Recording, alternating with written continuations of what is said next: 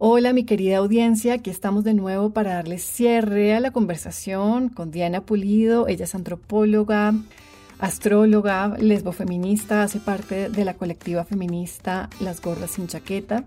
Y en este episodio seguimos aprendiendo, seguimos escuchándola.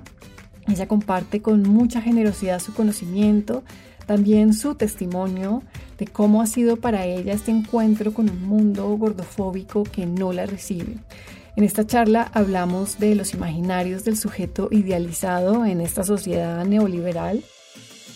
Caracol Podcast presenta Yo debería ser flaca con Camila Serna. Este sujeto no solo es blanco y delgado, también es saludable, exitoso, sabe cuidarse, eh, sabe esforzarse, tiene familia, dinero, juventud, es heterosexual, se enamora de maneras específicas, también desea de maneras específicas y claro, tiene tiempo para todo, así como decía Diana en el episodio. Y este imaginario responde al tipo de cuerpo y de sujeto productivo que se necesita en este sistema económico para que las ruedas giren. Y en contraposición a este imaginario están los cuerpos que se salen de la norma, como lo hacen los cuerpos gordos y los prejuicios asociados a esta corporalidad, la persona gorda es asociada con la pereza, con no tener buenos hábitos, con no saber cuidarse, con estar desbordada. Y estas ideas no salen de la nada, responden a contextos e intereses que llevan gestándose en el tiempo y eso es importante porque heredamos esta información que hemos absorbido y no la cuestionamos. Por el contrario, lo que hemos hecho es que hemos afianzado los prejuicios con un discurso de ciencia y de salud que no tiene en cuenta lo que sabemos hoy sobre lo legítimo de la diversidad corporal. Esta presunta ciencia, investigación médica que patologiza los cuerpos está bañada en estereotipos, en prejuicios y creo que eso ha sido transversal a toda mi charla con Diana.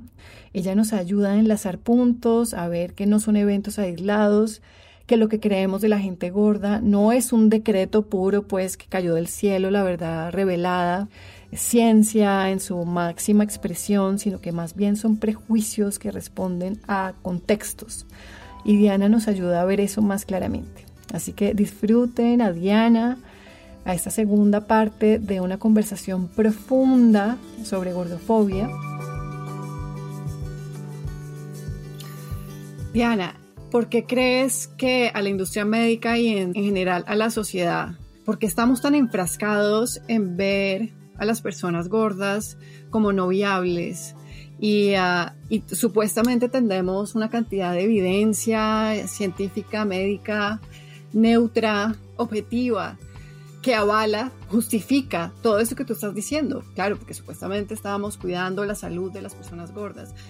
¿Por qué estamos tan enfrascados ahí? ¿Qué se necesita para que podamos comenzar a ver con amplitud y de verdad, con unos ojos pues verdaderamente objetivos lo que está ocurriendo. Estamos muy enfrascados en un discurso sobre personas gordas como no viables, personas gordas como perezosas, incapaces.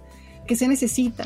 Reconocer siempre los orígenes de las cosas, ¿no? Y es como entender que, por ejemplo, el discurso de la salud y la biología, la psiquiatría, la medicina, etcétera, etcétera, en su momento, digamos, de origen o cuando aparecieron, fueron disciplinas que buscaron construir también como unas verdades desde ese lugar que tú decías ahorita, como objetivo, limpio, ¿no? Como puro de lo que significaba pues el cuerpo, pero sobre todo de cómo llenarte contenido del mundo, ¿no? Como que fueron las disciplinas que nos dieron herramientas como sociedad para darle sentido al mundo en el que vivimos. Y hay una relación, digamos, directa que no podemos olvidar entre el capitalismo y el nacimiento de las disciplinas. O sea, estas dos cosas van de la mano. Entonces yo creo que una cosa importante aquí es reconocer que la patologización de los cuerpos gordos está vinculada con la idea del sujeto productivo. ¿Sí? y del cuerpo que está pensado para este sistema capitalista neoliberal.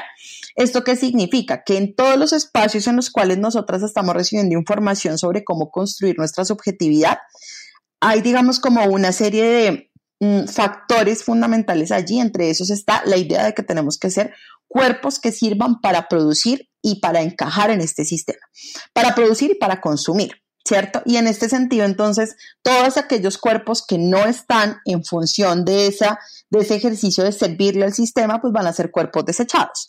De ahí viene entonces, por ejemplo, el nacimiento también del hospital psiquiátrico, ¿cierto? Como esta gente loca a la que a encerrar porque no es productiva, porque no se puede quedar ocho horas sentada en una fábrica, no se puede quedar ocho horas sentada en, un colegio. Entonces sale un poco de este lugar de la norma y automáticamente pues hay un escenario del, digamos, como del castigo.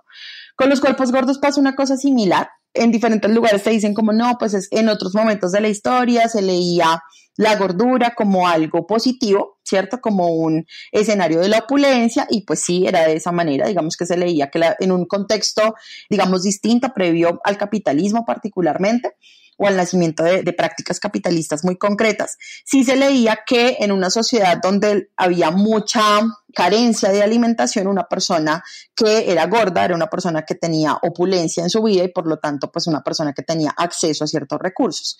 En nuestra sociedad tenemos una obsesión por unos cuerpos que son imposibles de alcanzar, pero además por unos sujetos que son imposibles de alcanzar. Gente que trabaja 18 horas diarias, que tiene una casa, que tiene hijos, que tiene familias, que tiene hobbies, que etcétera, etcétera, o sea, que hace un montón de cosas a lo largo del día y no se cansa, no se agota, no se enoja. Además de eso, tiene tiempo para salir a correr. A mí hay una cosa que me impresionó un montón, por ejemplo, en las películas y en las series que uno puede ver en diferentes plataformas y es ver esta representación, por ejemplo, de las mujeres como exitosas, con unos super trabajos, con unos super salarios, que viven en una super ciudad, en el lugar más central de esa super ciudad, que además tienen trabajos que les alcanza para pagar apartamentos en esos lugares que uno sabe que no se pueden pagar. Y además de eso, estas viejas salen a correr cuando hay sol, o sea, salen a ejercitarse al parque cuando hay sol, ¿no? Entonces yo digo, ¿cómo a qué horas entran a trabajar? O sea, como a las 10 de la mañana, porque esto no tiene sentido, ¿no? Como, o sea, ¿qué tipo de vidas tienen? Donde corres a las 7, 8 de la mañana, cuando hay sol, en un parque divino, llegas a trabajar a las 10, te vas a las 5 y ganas un salario que te permite vivir en una de las ciudades más costosas del mundo. O sea, esto no tiene ningún sentido. Y esa es la forma en la cual nos, nos representan. Y entonces desde ese lugar no solamente tenemos el objetivo de alcanzar unos cuerpos eternamente jóvenes, bellos, heterosexuales, deseables, delgados, con pieles perfectas, blancas, ¿cierto? Como ese tipo de lugares, sino también sujetos imposibles de alcanzar como gente que trabaja X horas, que además gana súper salarios, que además tiene unos, unas formas y unas prácticas de consumo, unas maneras de enamorarse, de reproducirse, etcétera, etcétera, que son imposibles. Y por eso es tan complejo esta forma de existir, porque todo el tiempo en esos modelos que tenemos estamos sobreesforzándonos para poder alcanzar esos modelos que son imposibles. Las personas gordas no estamos en ese lugar, o sea, no, no, no hacemos parte como de ese tipo de sujetos porque dentro de este tipo, digamos, como entre esos imaginarios que hemos construido y, estos estereotipos, pues las personas gordas se supone que somos perezosas, ¿cierto? Y, y, claro que aparecemos, aparecemos en los medios, aparecemos en las novelas, aparecemos en las películas, pero justamente como ese cuerpo que no es deseado, porque en este sistema, así como hay unos cuerpos o unas subjetividades que son ejemplo a seguir, también hay unos cuerpos y unas subjetividades que son ejemplos a no seguir. Y eso también hace parte de la forma en la que funciona nuestro sistema económico, político e ideológico, ¿cierto? Y es que no solamente se construyen ideales, sino también aquellas cosas que se salen de la norma, que se muestran específicamente para evidenciar cuál es el lugar del castigo. Es decir, que si tú te vas a volver esta persona o vas a hacer este cuerpo, vas a tener este castigo. El no amor, el no cuidado, el no ser escuchada, el nunca ser la protagonista, el estar enferma, el no ser tenida en cuenta, en los casos, digamos, de otro tipo de subjetividades que también son representadas desde lugares estereotipados. Entonces, por ejemplo, eh, la muerte o la exclusión o el rechazo, como el silenciamiento, etcétera, etcétera. Entonces, yo siento que una buena parte de esto tiene mucho que ver con la forma en la cual se espera que seamos y el tipo de sujetos que se espera que seamos. Y por eso también hay que problematizar tanto porque tenemos este interés tan particular de no envejecer, por ejemplo, o de no envejecer solas, o de siempre estar en pareja, o de, por ejemplo, tener una piel súper suave y súper tersa, o incluso, por ejemplo, estas representaciones que nos están atravesando cada vez más a las mujeres de ser como súper productivas, súper exitosas, excelentes esposas, madres ejemplares y además sabernos cuidar a nosotras mismas, cocinar, disfrutar, hacer aseo, es como, parce, yo no conozco ninguna persona a la que se le fluya todo eso al mismo tiempo y hay unos lugares de exigencia muy fuertes, es decir, no tenemos permiso para vernos cansadas, no tenemos permiso para estar agotadas, no tenemos permiso para no querer hacer nada, no tenemos permiso para querer botar el trabajo por la ventana, para querer no depender de la importancia que tiene el dinero en nuestra sociedad, etcétera, etcétera. Entonces, siento que los estereotipos que giran en torno a las personas gordas como dejadas, perezosas, poco productivas, de poco carácter, de una voluntad voluble, etcétera, etcétera, pues van en contraposición con lo que se espera que sea el sujeto capitalista neoliberal, ¿no? Que es como que se levanta temprano, que hace ejercicio, que come saludable, que entre comillas cuida un montón de sí. Y pues a la final entonces esa contraposición, pues digamos que nos ubica también en estos lugares y está súper sustentado por este estereotipo, digamos también producto del discurso médico y de las prácticas médicas. Claro, y si está el retrato, digamos, del castigo, en este caso estamos hablando de la persona gorda, el retrato como del premio o de lo valorado también sigue siendo una cárcel, porque también es importante que nos demos cuenta como todas estas opresiones trabajan en red, ¿no? Y porque habrá personas que digan, bueno, yo no soy gorda, yo esto de la gordofobia médica pues no me compete, pero al final si tenemos un cuerpo e interactuamos con esta sociedad, todo nos compete, ¿sí? Porque estamos dentro de una misma cárcel, aunque definitivamente la opresión es diferente. Claramente, si estamos hablando de gordofobia para una persona delgada o una persona gorda. Y yo creo que ahí podríamos hablar de eso un poquito. ¿Cómo es distinto? Porque tal vez eso no es muy claro para todo el mundo porque la gordofobia no funciona de la misma forma para todos. Yo creo que hay dos cosas que yo señalo principalmente, pues esto tiene muchos matices también. Y es, en, un primer momento, la relación que existe asociada al género. Es decir, no es que la gordofobia no atraviese a los hombres, pero no marca de la misma forma a los hombres y a las mujeres. Y es que como nosotras crecemos en un contexto en el cual, bueno, venimos de un imaginario en el cual nosotras dependemos de nuestro cuerpo porque hemos sido consideradas un, pues un objeto de, de decoración, básicamente durante un montón de tiempo en la historia. La ciudadanía incluso nos ha implicado una lucha, ¿cierto? Para poder tener voto, reconocimiento, opinión, posibilidad de participación en el espacio de la política, etcétera, etcétera. Pero digamos que esto ha sido una lucha que hoy en día sigue teniendo como muchísimos retos y que es una lucha que ha tenido digamos, como, no sé, como los frutos muy recientemente, pero que lo que tenemos previo a esto es una sociedad que nos ponía a las mujeres todo el tiempo y hoy en día nos sigue un, poco también poniendo ahí, un poco bastante, poniendo ahí es la idea de que somos objetos que se intercambian, que se heredan, que se compran, que se venden. Y de aquí, pues digamos que muchos matrimonios de los cuales nosotras venimos, ¿no? O sea, de nuestras familias, de nuestras abuelas, de nuestras mamás, vinieran de este tipo de prácticas de intercambio, ¿no? Como de manera muy clara. Y desde ese lugar entonces nosotras estamos acostumbradas a crecer bajo la idea de que tenemos que, entre comillas, cuidar nuestro cuerpo y cuidar nuestra imagen, porque de eso va a depender nuestra existencia social porque así vamos a conseguir marido, porque así vamos a conseguir trabajo, porque así vamos a conseguir reconocimiento, estatus, etcétera, etcétera. Entonces, nuevamente, no es que a los hombres no les atraviese la gordofobia, pero particularmente a las mujeres nos atraviesa a lo largo de la vida. Entonces, es un elemento importante que creo que hay que tener en cuenta y es cómo la gordofobia también está marcada por el género, ¿sí? Y en ese sentido, yo sí creo que todas las mujeres tenemos una relación con la gordura todas. O sea, yo no conozco una sola mujer que no tenga una relación con la gordura, casi siempre negativa. O sea, casi siempre todas tienen miedo a engordar y casi siempre todas han recibido desde muy jóvenes, desde muy chiquitas, comentarios en sus casas, en sus familias, en las reuniones familiares por parte de sus tías, de sus tíos, de sus parejas, de sus mamás, de sus papás, comentarios que tienen que ver con usted cómo está de gorda.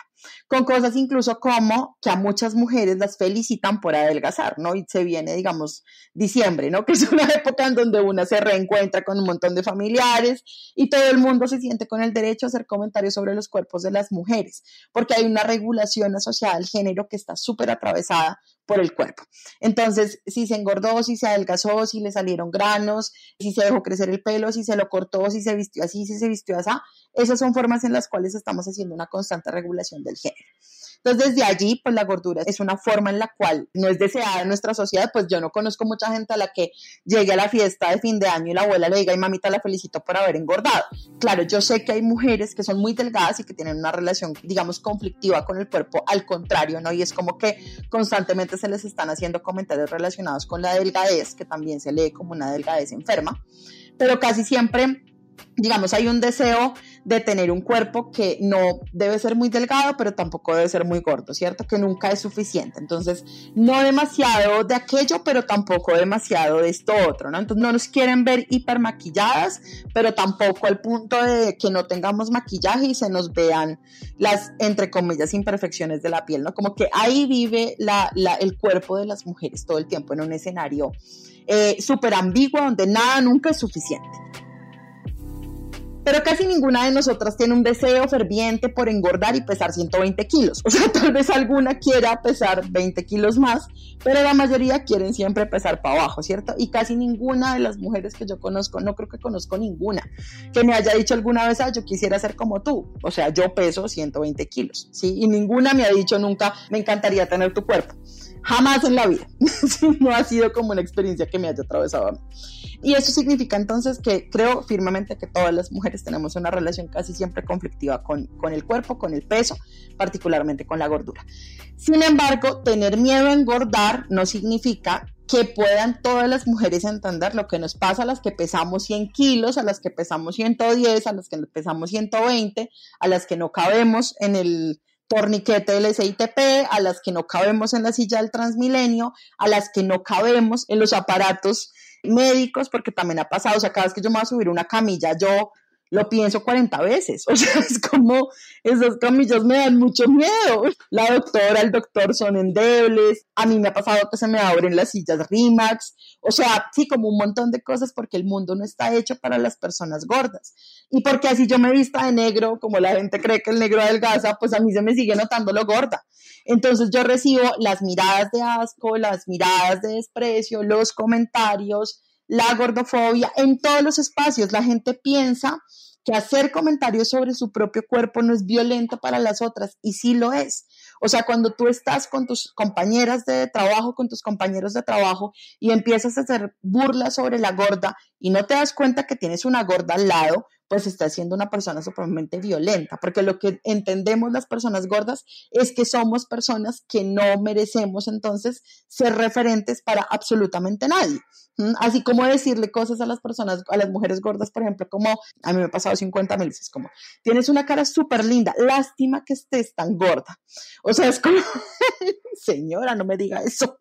o sea, como comentarios de ese estilo que son supremamente violentos. Así también como decirle cosas a una como, es que tú me gustas mucho y yo no me fijo en el cuerpo, yo me fijo en los sentimientos. No, pues es que a mí nadie me folla los bonitos sentimientos. O sea, es mentira que tú no te fijes en el cuerpo. La realidad es que sí, te erotiza un cuerpo gordo, te gusta un cuerpo gordo, te sientes atraído, atraída por un cuerpo gordo. Y es mentira que te fijes en los bonitos sentimientos porque no te acuestas con los bonitos sentimientos de las personas. Entonces, ese tipo de prácticas son distintas, o sea, experimentarlas de manera cotidiana es bien distinto a tener miedo a engordar.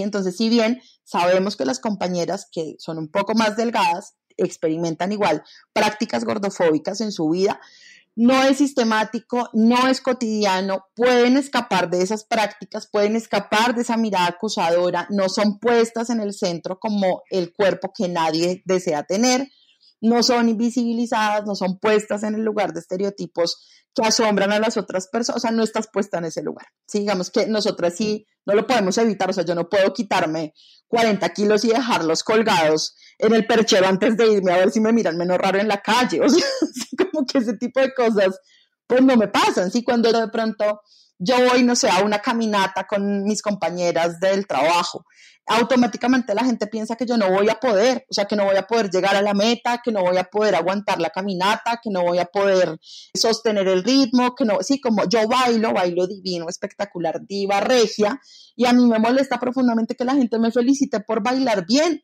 porque yo sé que la gente, me felicita por bailar bien porque soy gorda, porque la gente piensa que las personas gordas no podemos hacer ese tipo de cosas, ¿sí? Entonces, ese tipo de cosas son son situaciones con las que yo me encuentro de manera cotidiana, al igual que muchas otras compañeras. Y esa es la diferencia con las compañeras que reciben la gordofobia, pero no de esa misma manera. Claro, te agradezco mucho la explicación y el énfasis en los matices que me parecen tan, tan, tan importantes y el reconocimiento de que ese miedo a engordar existe, que es súper prevalente para muchas mujeres, pero que eso es diferente a recibir una discriminación por cuenta del peso por parte de toda una sociedad es muy diferente. Diana, para cerrar, pues me gustaría que le hablaras un poco tal vez a las oyentes que habitan un cuerpo gordo, que no tienen los recursos, que no tienen la información, que tal vez que no, no han leído lo que tú has leído. ¿Qué les dirías para que se armen como de de herramientas en la consulta médica, ¿qué les recomiendas? Que busquen qué, que se asesoren cómo, libros, redes, lo que sea.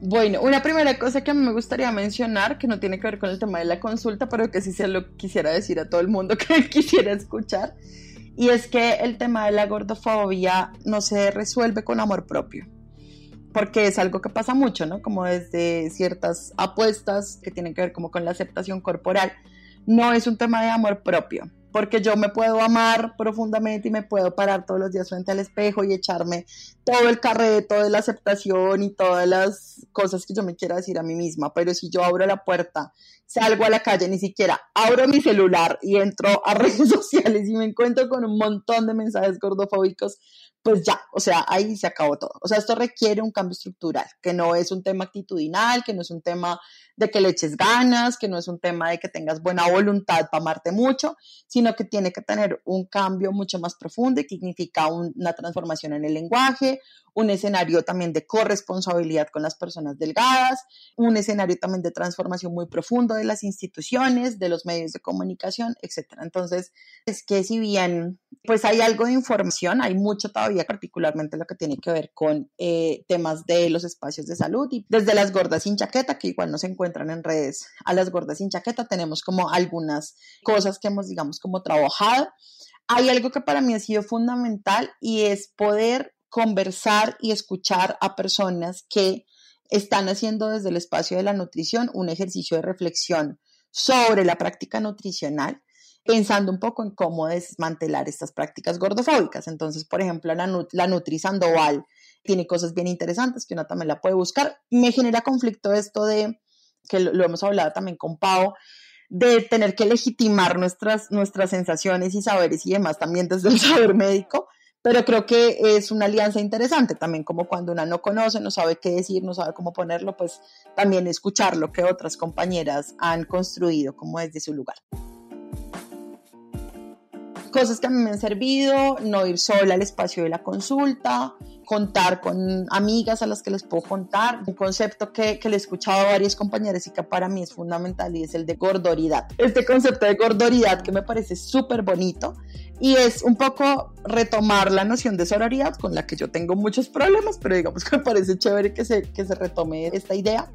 Y es pensar cómo las personas gordas debemos establecer vínculos cotidianos entre nosotras, tener más amigas gordas, rodearnos de más gordas, hablar con más gordas, porque una cosa que es muy difícil con la gordofobia médica es la soledad, o sea, de salir del consultorio sintiéndonos muy mal y no tener una amiga gorda a la cual contarle y que entienda qué te está pasando, porque si tú le cuentas a una amiga flaca no te lo va a entender, ¿sí? Entonces, tener amigas gordas y poder hablar con las amigas sobre lo que a una le está pasando es importante.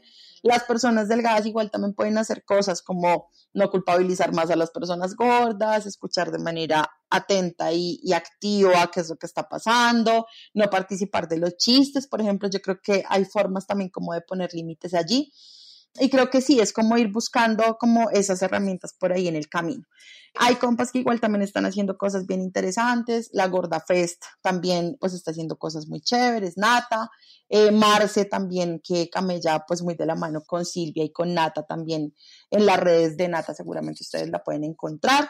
Aquí pues digamos como en Colombia, eso es como lo que, pues las compas como así más cercanas con las que nosotras normalmente como que interactuamos. Pero fuera también hay mucha gente, en México, en Argentina. Instagram, para que la sigan. Arroba gordas, gordasin con doble S. Exacto. Gorda sin chaqueta, nos llamamos nosotras para que nos busquen en Instagram.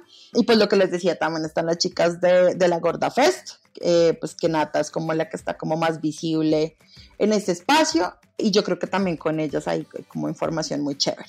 Y pues no sé, hay otros países donde hay compañeras que están también como trabajando temas de activismo gordo, en Argentina, en Brasil, en México, en Chile, en Uruguay, hay en diferentes lugares del mundo y pues particularmente este tema de la gordofobia médica, creo que para mí pues las mexicanas han sido como las que más le han camellado un poco como al tema. Hay compañeros que han trabajado así como un poco más juiciosamente desde hacer investigación, desde lugares un poco más académicos, en poder un poco como construir herramientas conceptuales y demás para poder entender en qué consiste este tema de la gordofobia médica pero pues por ahora creo que es como esos espacios donde uno puede como buscar algo de información, al menos como de las más cercanas.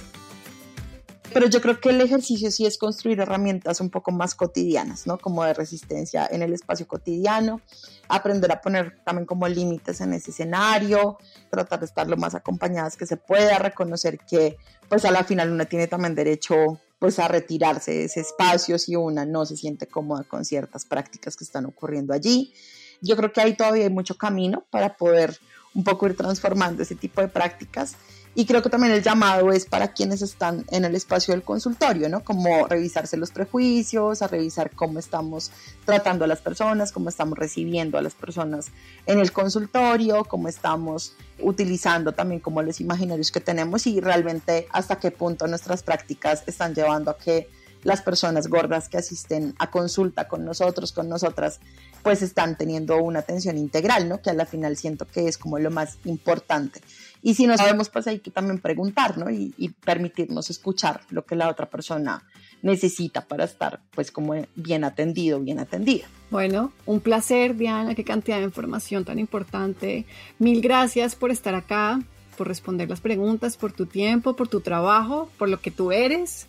Y pues nada, ojalá vuelvas. Camino a ti, muchas gracias. Yo feliz de que me invites todas las veces que quieras. Muchas gracias por el espacio estuvo muy chévere el, espacio de conversación. Realmente sí me gustaría mucho que se repitiera, Cami. Muchas gracias. Chao.